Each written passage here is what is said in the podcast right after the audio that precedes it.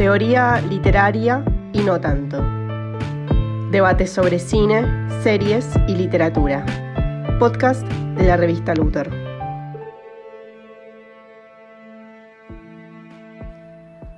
La palabra inglesa gimmick no es fácil de traducir.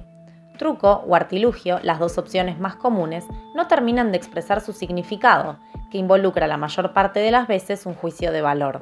En este episodio, Carla Chinsky, Manuel Fernández y Mariano Vilar dialogan sobre distintos recursos narrativos y técnicos usados en la ficción para generar efectos en el público, y que a menudo son percibidos como formas algo forzadas de ahorrarse trabajos. Bueno, lo que primero deberíamos decir es que vamos a hablar de gimmick, ¿no? Porque es una palabra de, difícil traducción en castellano. Decir artilugio, truco, parecen palabras medio artificiales, valga, el juego de palabras justamente, ¿no? Sí, Manuel, ahí un poco lo que me parece que pasa también es que hay varios términos que asociamos un poco a la, cultura del espectáculo que, parecen como muy yankees, ¿no? Que uno puede relacionarlo, supongo, sin ser un historiador de, estos fenómenos eh, con, con la cultura del espectáculo y sobre todo la cultura de la, este, industria cultural temprana y muchos recursos como por ejemplo el McGuffin o el jump scare, algunos de los cuales tienen, tienen bastante que ver con este concepto de gimmick, que pueden hacernos pensar que quizás eh, no hay una traducción al español para cada una de estas palabras porque son fenómenos que se parecen estar más asociados con una forma de hacer ficción que, tiene algún, alguna localización más específica. Sí, sin duda, sin entrar en, en problemas, digamos, de traducción parecería ser que no hay una palabra que marque también como se marca en inglés con la palabra gimmick, em, esta, esta idea de algo barato o de algo medio tramposo, incluso que sí tiene la palabra en inglés y que creo yo por lo menos que no, no se expresa tan convincentemente con, con artilugio, con truco, con otras posibilidades en castellano. Así que Sí, también me parece que son cosas propias de la academia, por otro lado, más allá de los recursos cinematográficos y sus, sus derivados, Em, como el jump scare que, que mencionabas vos, Mariano. Em, nada, me parece que hay intraducibles que también tienen que ver con el gimmick, como affect y effect, este, que podríamos tomar también como punto de partida em, esa pregunta que hace Xian Gai, que es la autora de, del libro que menciona el gimmick, eh, al cual le fue bastante bien, por cierto, donde se hace la pregunta por la distinción entre qué es un recurso barato y qué no lo es, y en ese sentido, qué es lo que puede producir ciertos efectos deliberados y cómo eso se traduce a ciertos affects, que justamente eh, también medio intraducible, puede ser emotividades, puede ser, bueno, muchas cosas. Eh, nada, lo propongo como punto. Sí, no, bueno, está, bueno, me parece ya ir mencionando el libro que es Theory of the Gimmick, de esta autora que mencionaba recién Carla, que se llama NGI Ngai, este, y que bueno, va a estar un poco sobrevolando todo, todo este episodio porque, porque es un libro que nos motivó a pensar también desde nuestra terminología no anglosajona, de qué manera interpretamos o racionalizamos ciertos procedimientos estéticos, diríamos, y sobre todo narrativos, aunque, digo, acá vamos a hablar muchos de narrativos, aunque muchos de ellos no son narrativos, sino que son artilugios más bien técnicos, que tienen que ver con generar em, una cierta sospecha, ¿no? Como decía Manuel hace un rato. O sea, el gimmick, estos trucos, artilugios, son efectos que nos producen una cierta sospecha de que esto no está eh, bien hecho, esto no es un, verdadero, eh, digamos, carece de la dignidad de un verdadero acto estético, no sé cómo decirlo. Sí, tal cual, y también eh, espero que, también podamos retomar eh, el tema de la autoconciencia de ese efecto, o sea, desde, no sé, la novela posmoderna hasta una novela de Aira con esos, con esos tintes, este, de no solo la autoconciencia de ese, de ese procedimiento, sino también cómo esa autoconciencia a veces entra en detrimento de, del, propio procedimiento, supuestamente, ¿no? Es algo que también se plantea. Sí, y no solo desde, desde la producción, porque eh, al contrario de lo que decía Carla en inglés, la palabra es una palabra que, además se usa bastante frecuentemente, que no, no tiene por ahí este sesgo académico, que sí tiene alguna de las posibilidades de traducción en castellano o con alguna de las otras eh, variantes. Por eso Gai, cuando la analiza, dice que tiene mucho de, eh,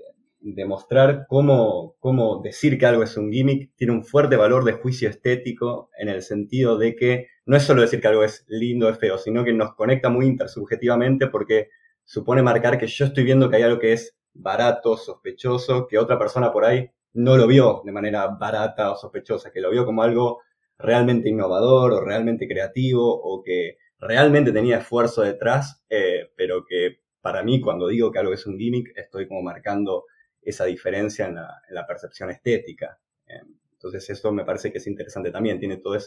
esa carga de, de, un juicio estético que hace, que hace una diferencia muy, muy importante entre diferentes formas de percibir una obra de arte. Y no solo del juicio estético, o sea, acá vamos a hablar sobre todo de eso porque me parece que es lo que más va con los intereses que solemos tener en, la revista y en el podcast, pero en realidad algunos de los ejemplos que da Guy en Guy son, por ejemplo, el Google Glass, ¿no? los anteojos de Google que aparecían como algo profundamente gimmicky, que sería como el adjetivo de gimmick, o sea, es algo como un, artilugio demasiado artificioso, no sé, la única traducción que se me ocurre es artificioso, en este sentido de, generar un efecto de de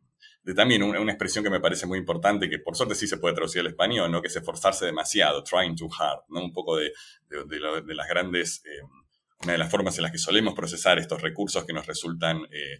berretas es que al mismo tiempo tienen este sobreesfuerzo, esfuerzo exagerado, y por otro lado, la medida que es un esfuerzo que no produce el resultado del todo, digamos, que no termina de producir el resultado en principio deseado, aunque ahí aparece el tema de la autoconciencia que decía Carla, también parecen como recursos baratos, recursos que no tienen el suficiente trabajo bien hecho, ¿no? Es como demasiado trabajo y muy poco trabajo a la vez, y eso genera un poco este efecto de perplejidad y muchas veces de rechazo. Sí, en el caso de Google Glass me parece que podría ser la evidencia de lo técnico y de las operaciones de eso técnico en sí mismo y se puede transponer a un montón de elementos en la cultura como convenciones de, género en el sentido de genre. Este, nada, hablamos del jump scare en el terror o el twist ending en las películas de Shyamalan, por ejemplo. Y mm, pensaba también en un término que, eh, de, de, artilugio, entre comillas, que tampoco puede traducirse muy bien, como eh, el de Hitchcock en sus entrevistas con Truffaut, donde se menciona bastante en McGuffin, que es como... Eh, eh, me parece que el ejemplo era de la bomba, donde el espectador sabe que se va a desactivar una bomba, pero... ah, no, era el de la, la, pista falsa, sí, también. Yo recuerdo el de, ¿cómo se llama? La de, ay, se me fue el nombre, eh, Far by Far West, no, la de espías, una de las más famosas de Hitchcock. North by Northwest. North, eh, Northwest, gracias, North by Northwest, que ahí están todo el tiempo buscando unas cintas, una cosa así, unas grabaciones, que no tienen ningún interés real en la trama, salvo porque es algo que se está buscando. Y después hay un montón de películas que han jugado con el McGuffin de forma explícita, como el maletín, la valija en eh, Pulp Fiction y muchas otras, así que, que, como que le dan una vuelta. Pero más allá del ejemplo de del McGuffin en sí, que, que es interesante. O sea, muchas veces pensando en el terror, eh, estos jump scares resultan, eh, o estos sustos, ¿no? estos impactos que muchas veces en las películas eh, nos, resultan, sobre todo aquellos que tenemos algún, algún amor por el terror un poco más fino, nos resultan baratos, ¿no? Como que te estás esforzando tanto para que me asuste, pero no lo estás haciendo de la forma que tienes que hacerlo y por ese motivo resulta artificioso, un artilugio, un truco o, un gimmick. Sí, también en el caso de los efectos especiales y en el caso de Google Glass también se marca otra de las contradicciones que, aparecen en el libro asociadas a este concepto, que es lo que parece muy nuevo, pero a su vez parece viejo rápidamente, o, que con el tiempo se vuelve viejo de, manera muy rápida, entonces un efecto especial que para la época eh, parece innovador en unos años, parece ya algo totalmente Sí, yo el, ejemplo, no recuerdo el nombre del cuento, pero ese famoso cuento de Agatha Christie donde el detector, del narrador termina siendo el asesino, esas cosas que parecen excesivamente nuevas, pero en la medida que se, se generan rápidamente como especies de, de, tropos, ¿no? De, o tópicos, mejor dicho, que se, se autogeneran inmediatamente como recursos eh, baratos. Y estoy pensando que en el terror más contemporáneo hay también de esos, ¿no? Eh, y bueno, ya decía Carla hace un rato de los twist ending de Shyamalan, que la primera, a ver, Sexto Sentido, yo vi Sexto Sentido, la vi cuando salió en el cine, después la volví a ver, incluso recientemente, y funcionó tan bien para mí que yo no veo el gimmick ahí, veo como un verdadero, digamos, ver una verdadera decisión estética eh, bien integrada, pero al mismo tiempo, eh, una vez que funcionó tan bien, ese recurso se volvió gimmick y se volvió un truco que por ser repetido se vuelve justamente muy artificioso. Sí, o sea, la reproducción de esos efectos hace que, que un poco decaiga Em, pero a la vez eh, recordaba esto de, de Eco, em, creo que era en Estructura del Mal Gusto, donde habla de la imposición del efecto, o sea que querramos o no, estamos sujetos a la visualización del efecto y la, nosotros como espectadores a estar conscientes de eso todo el tiempo. Y pensaba un poco también en, cuando salió Avatar, la, primera en versión 3D, que ahora salió la segunda y no la vi, eh, donde el 3D y el trabajo con los efectos especiales eh, en el momento fueron vistos como la cumbre de la, de la técnica, de la, de la visión en un, en un, punto, de los límites de la visión, que eso fue un poco lo que, lo que se planteó, incluso en mis recuerdos de mi yo de 10 años. Em, sí, entonces, em, no, no, que también en este sentido habría que ver si, si es un truco técnico o tecnológico, yo me inclino un poco más por eso, eh, o si es narrativo también.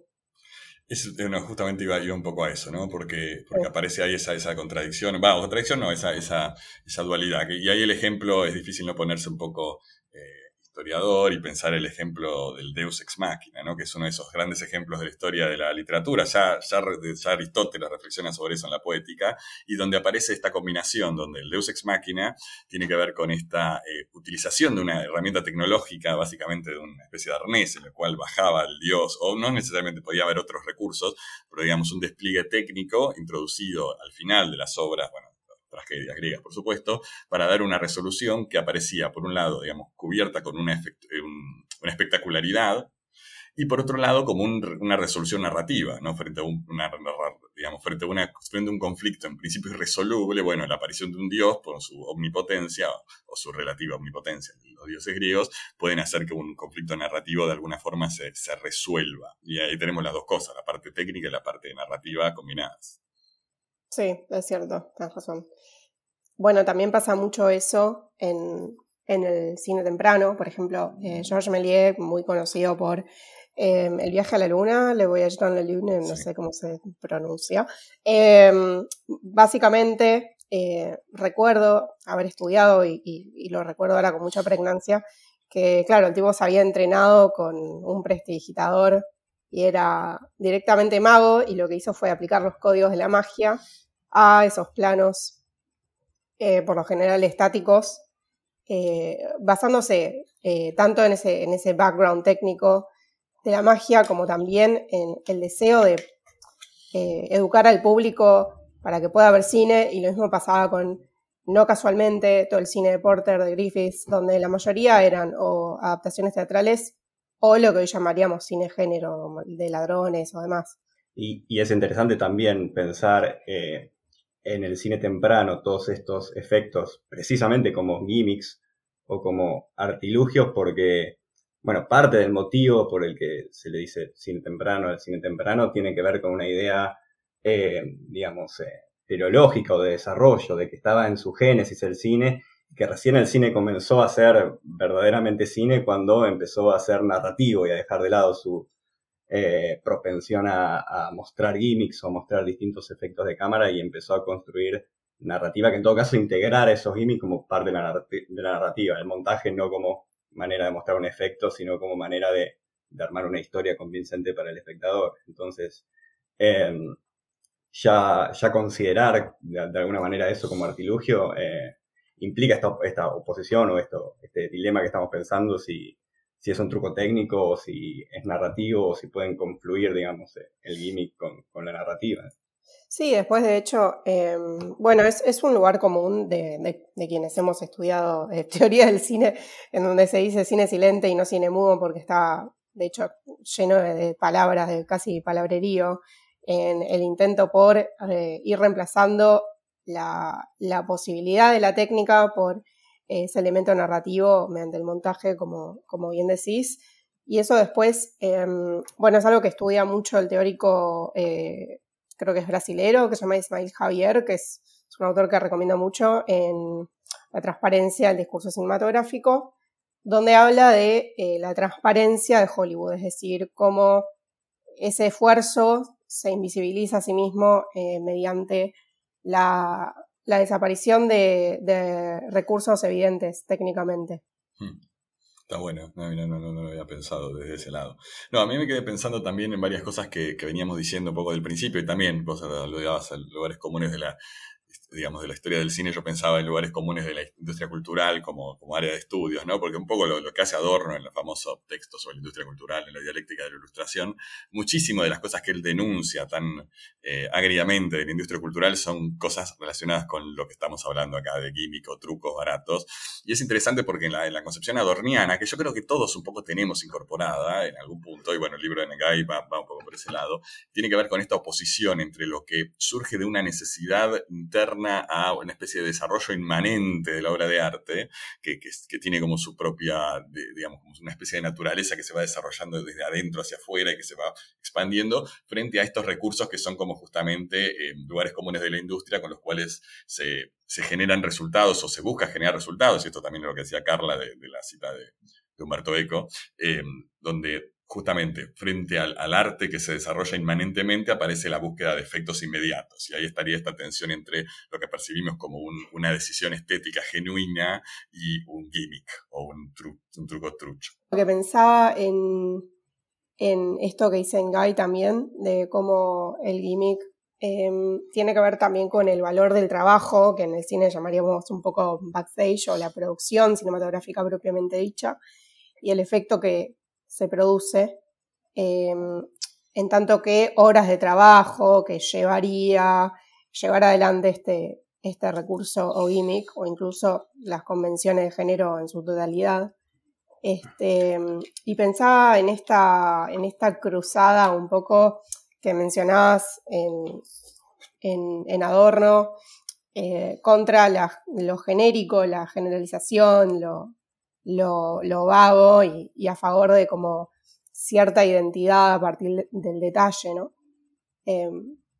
nada, me acordaba de eso. También es cierto, o sea, y ahí, aparece uno de los temas más eh, centrales del libro en Guy, que, está, que se está bueno ir metiéndose, aunque, aunque tiene sus dificultades, que es esta cuestión entre relación de trabajo genuino, hora de trabajo, este, esta concepción, digamos, marxista del valor como algo que surge de la cantidad de horas de trabajo que algo requiere, y eh, las decisiones estéticas, ¿no? O sea, yo de alguna forma cuando descubro que un policial se resuelve porque el asesino era el gemelo de la víctima o alguna cosa por el estilo, eh, digo, ah, bueno, acá no hubo horas de trabajo reales, esto lo resolvieron de forma apresurada o sencilla, y por lo tanto el objeto estético o la decisión estética tiene menos valor porque no surge de un esfuerzo intelectual asimilado al valor de horas trabajo. ¿no? Esa es una de las propuestas de, de Negai, que propone que el capitalismo y el gimmick están intrínsecamente asociados porque tienen que ver con esta forma en la que valoramos el trabajo en la sociedad capitalista. Sí, de hecho yo pensé que ibas más a la invisibilización de la producción. Eh, bueno, las dos cosas, sí. Que a, eso, que a eso puntualmente, digamos. Sí, por eso estrictamente los términos del libro, eh, ejemplos más antiguos no podrían ser realmente gimmicks porque no ponen en cuestión este tema de la interrelación entre el, tiempo, el valor y el trabajo, eh, por lo menos en los términos que plantean Guide, tiene que ver con, eh, con, esta interrelación, ¿no? Por ejemplo, yo eh, hago una película, por ejemplo, el otro día le dije sobre esta película Headshot, que es una película donde el protagonista recibe un tiro en la cabeza, entonces vemos el 90% de la película, porcentaje significativo de la película, con la pantalla invertida, digamos en donde eh, a partir de, un mero truco, de una mera idea, de un mero dispositivo singular que funciona en ese caso nada más, esa película ya tiene un atractivo mucho mayor que por ahí otra película de acción que tiene las mismas escenas, el mismo desarrollo narrativo, el mismo tipo de, de filmación detrás, pero que bueno, esta película es mucho más atractiva porque parece que, pareciera que tuviera mucho más valor simplemente por, por esta idea que llama la atención, digamos estaba pensando en una película que a mí me impresionó muchísimo en su momento, que es Gravity, con Sandra Bullock flotando en el espacio, ¿no? Una película con una narración absolutamente minúscula eh, y que, claro, era tan impresionante en términos técnicos eh, y tan, tan bien generado ese efecto, o por lo menos, eh, digamos, la, percepción que uno tenía en su momento, sobre todo viéndola en cine en 3D, ¿no? De, este efecto de, vacío y de gravedad, ¿no? que verdaderamente funcionaba por ese lado. Y uno ahí también tiene, yo me acuerdo, ¿no? De discutirlo en su momento con, amigos y colegas, esta cuestión de, bueno, yo salí impresionadísimo del cine, me pareció la mejor película de la historia. Eh, y,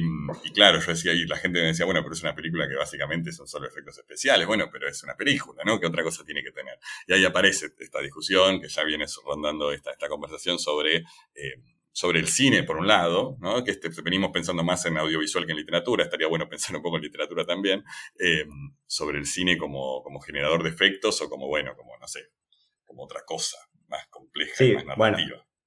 aparece la dificultad entre distinguir, por ejemplo, un ejercicio modernista de metaficción o de trabajo sobre el texto y un gimmick, digamos. Cuando Borges repite dos veces el mismo párrafo en Pierre Menard, es un gimmick.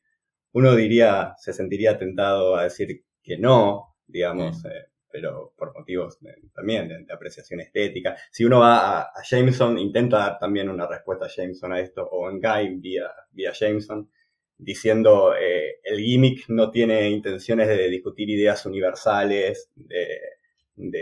ir más allá de su propia singularidad, mientras que algunos eh, aparatos o dispositivos de reflexión modernista sí tienen esa idea, sí tienen ese patos incluso detrás de, discutir algo más, más general. Bueno, uno pensaría que el texto de Borges sí hace ese intento y, y, dar vuelta a la pantalla no. No, no, a full. O sea, yo creo que ahí es interesante volviendo sobre el terror y el jumpscare, que, que efectivamente, ¿no? Y esto Jameson, estamos hablando obviamente de Frederick Jameson, lo trabaja. O sea, el, terror, el, efecto inmediato de terror, el boom, o sea, explota algo, suena un sonido fuerte, aparece un fantasma de golpe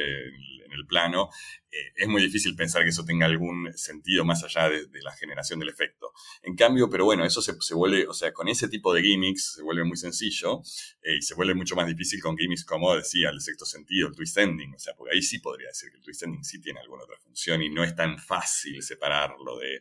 de los ejercicios modernistas y podríamos pensar otros mucho más extremos. Podemos pensar en el stream, el flujo de conciencia es una forma de gimmick también, o la poesía malarmé es una forma de gimmick, ¿no? ¿Dónde empieza la experimentación vanguardista y dónde terminan estos truquitos? Eh, parece muy difícil e incluso eh, muchas veces parece bastante subjetivo. Bueno, ahí se me ocurre, eh, no creo que esté directamente relacionado con el libro, pero me suena cuando mencionabas a Malarmé, es como que la causa está por encima del elemento narrativo. Bueno, obviamente cualquiera que haya leído un texto de Malarmé se da cuenta, pero es eso de, la causa última que, nada, tiene que ver con, con eso, quizás también arquetípico que mencionabas antes. Y también el otro caso que me parece interesante eh, para pensar en, términos de la literatura, ahora para no, dejarla de lado, es eh, cosas como el realismo, ¿no? El realismo literario del siglo XIX. Cuando Emile Solá o incluso Flaubert nos describen eh, por 20 páginas una serie de plantas en la mansión de un burgués, eh, tenemos que entender eso como una especie, o, pensar incluso en, en, Bartes, ¿no? Cuando Bartes analiza el efecto de realidad y analiza, si no me acuerdo mal, un barómetro, era sobre un piano, un barómetro. Eh, y, y lo que plantea ahí es toda una teoría de por qué eso existe ahí. Bueno, ese, ese, tipo de descripciones en la literatura realista son, podemos considerarla de alguna forma artilugios en la medida que son también extremadamente repetidas, se, volvieron rápidamente convencionales eh, y, podemos ver si son efectos de realidad que, funcionan de una forma en cierto modo análogo o si no son comparables con esto de lo que estamos hablando. No sé qué opinan. Eh, me acordaba de de, para llevarlo, quizás yo es como que estoy actuando todo el tiempo en contra, eh, en el, en el sentido contrario a la literatura, por, por, supuesto no en contra, pero en nuestra última eh, reunión eh, de planificación de la revista justo hablábamos de em, esta escena recounted por, por Platón respecto de la trampa del arte, em, donde se se pintó, bueno, la famosa anécdota, el cuadro con las uvas tan realista que los pájaros eh, acudían a él pensando que era, que era real. Y, y bueno, hablábamos, eh, justo fue ayer, de cómo las posibilidades técnicas en realidad de ese momento no hubieran permitido, según el, el teórico Friedrich Kittler, a quien hemos mencionado varias veces, no hubieran permitido este supuesto realismo como lo vemos ahora. Eh, no solo desde el anacronismo que, hubiera tenido la técnica, sino que también es algo que eh, después se vio, se volvió a ver con, con Panofsky, ¿no? Con el, gimmick de la, de la perspectiva. Claro, esa es otra discusión interesantísima, ¿no? Que también nos aleja un poco de la literatura, pero que para mencionarla está bien. O sea, si la perspectiva lineal renacentista Em, es también una especie de truco que se agrega a la, pintura para generar un efecto, o si es realmente, en la medida que está basado en principios matemáticos, una forma de acercarse a la representación de la realidad. ¿no? Es una de, en este texto, la perspectiva como forma simbólica, lo, debate bastante, y, tiene que ver con lo que decía del realismo en la literatura, porque aparece esta cuestión, ¿no? que también podemos pensar qué efectos... Em, qué trucos utilizan los autores, por ejemplo, los argentinos contemporáneos, ¿no? Para generar un efecto de realidad y si esos efectos son de alguna manera comparables con estos gimmicks o solamente lo son cuando nos resultan fallidos, ¿no? En principio uno podría decir que se, se vuelven gimmicky cuando percibimos que son esfuerzos demasiado, eh, que están esforzándose demasiado y sin demasiados resultados para generar un efecto de realidad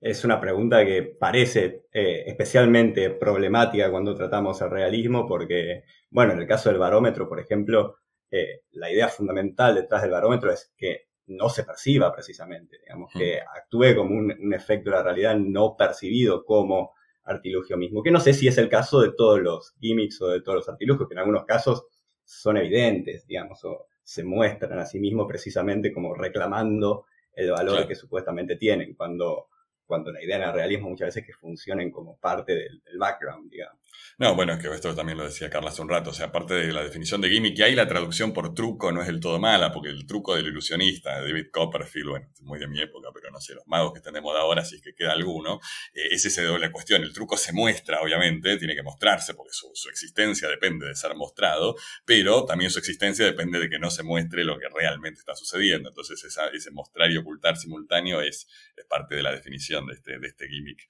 de la, de la, magia. Y yo creo que en los gimmicks más estrictamente narrativos, eh, qué sé yo, por ejemplo, el twist ending funciona, y por esto fracasa tanto en Shyamalan después del sexto sentido. El twist ending funciona porque no te lo esperás. O sea, si vos estás esperando el twist ending,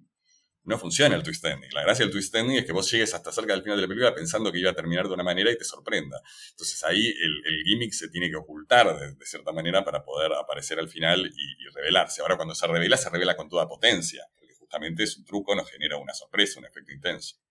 Bueno, pero es interesante y es otra de las contradicciones que marca Guy porque efectivamente sabemos que va a haber un twist ending en una película llamada y sin embargo se siguen yendo a ver las películas y queremos ir a ver cuál es el twist ending o de qué manera lo realiza. Entonces tiene esta doble cara de eh, es una singularidad, que sabemos cómo funciona, que sabemos lo que va a hacer y sin embargo tiene esta idea de eh, repetición casi infinita, sigue funcionando de alguna manera. Quería agregar respecto a eso eh, dos cosas. primero, pensando en esto de la, de la traducción con, el con lo cual abrimos un poco la charla, este, pensaba en la diferencia entre truco y engaño como, como dice Guy decías vos, Manuel, que implica cierta forma de preacuerdo social. Eh, quizás mm, no está dicho de esa manera y para emplear algo que está por fuera del libro, pero cuando no existe tal acuerdo, eh, se ve como engaño o como fake mm. directamente. Esta es una posición que me parece, me parece por lo menos útil de hacer. Sí, sí, sin duda, o sea, aparte del, efecto de los gimmicks, es que uno acuerda, lo mismo que el mago David Copperfield, o sea, los ilusionistas, uno, uno, acepta ser engañado, ¿no? Pero al mismo tiempo, o sea, y ahí volvemos sobre el, origen de todo un poco esta discusión, que tiene que ver con esta percepción, o sea, el, lo gimmicky o artificioso, como queramos tratar de traducirlo, con esta cuestión de que nos resulta forzado algo. Un, ejemplo un poco específico, pero que honestamente me parece bueno, era el capítulo de Los Simpsons en los que Lisa se va a la playa y quiere cambiar de personalidad, entonces se hace cool. Y Bart, para tratar de ganarse los amigos de Lisa, hace todo un despliegue de habilidades en patineta que es absolutamente gimmicky, ¿no? Y los amigos cool de Lisa dicen, ah, you're trying too hard, ¿no? Como que todo el, todo el efecto tiene que ver con, eso. Pero claro, el problema de eso, eh, y por eso también está ida y vuelta permanente con el gimmick, es que funciona y no funciona a la vez, ¿no? esa es la gracia en algún punto. O sea, si no funciona, a ver, ¿por qué todo, como vos decías también de Shyamalan? Porque yo, también sigo viendo las películas de Shyamalan. ¿Por qué las seguimos viendo? ¿Por qué las películas de terror de jumpscare siguen siendo absolutamente exitosas? ¿no? a fin de cuentas, uno diría, si es tan gimmick y si es tan berreta, eh, inmediatamente perdería efecto. Eh, hay, hay, una, y creo que eso tiene un punto ahí en Guy sobre la relación específica del capitalismo con esto, aunque también me genera dudas, porque por otro lado, no sé, el Deus Ex Machina funcionaba en antigua Grecia y la gente iba a ver las obras, ha visto que terminaban así. Eh, pero, pero me parece que hay una, una, cuestión ahí donde se podría pensar desde la industria cultural específicamente alguna articulación un poco más profunda con esta lógica de la audiencia y el truco eh, barato, pero efectivo de todas maneras. Sí, yo pensaría, eh, justo estaba pensando en eso, paralelamente y justo uniste los puntos, eh, como que es, yo no, no, no, solo mencionaría el truco tan total, sino el nuevo truco, la novedad del truco. Como me imagino una especie de vasos que se van apilando, eh, que se encastran y son todos idénticos y al mismo tiempo, eh, nada, presentan esta, esta presión de la novedad del truco que parece un, parece un contrasentido, pero, pero funciona así desde mi punto de vista. Bien, sí, no, hay, un montón de cosas eh, sobre el tema que, que es tan bueno pensar y, me parece que es un tema interesante cuando a mí después de leer el libro de Theory of the Gimmick me pasa que viendo ficciones, viendo películas o leyendo libros, incluso hay, recursos que quizás ahora de repente los percibo como gimmicky, ¿no? Que, que, no son una percepción del todo nueva porque está justamente digamos, gran parte del efecto del libro tiene que ver con hacernos pensar sobre un tipo de juicios que ya hacíamos muchas veces espontáneamente cuando veíamos ciertas fallas o ciertas cosas exageradas, o bueno, todo lo que estuvimos hablando hoy, pero creo que seguir discutiendo lo quedará para otros episodios. Bueno, hasta luego Manuel, hasta luego Carla.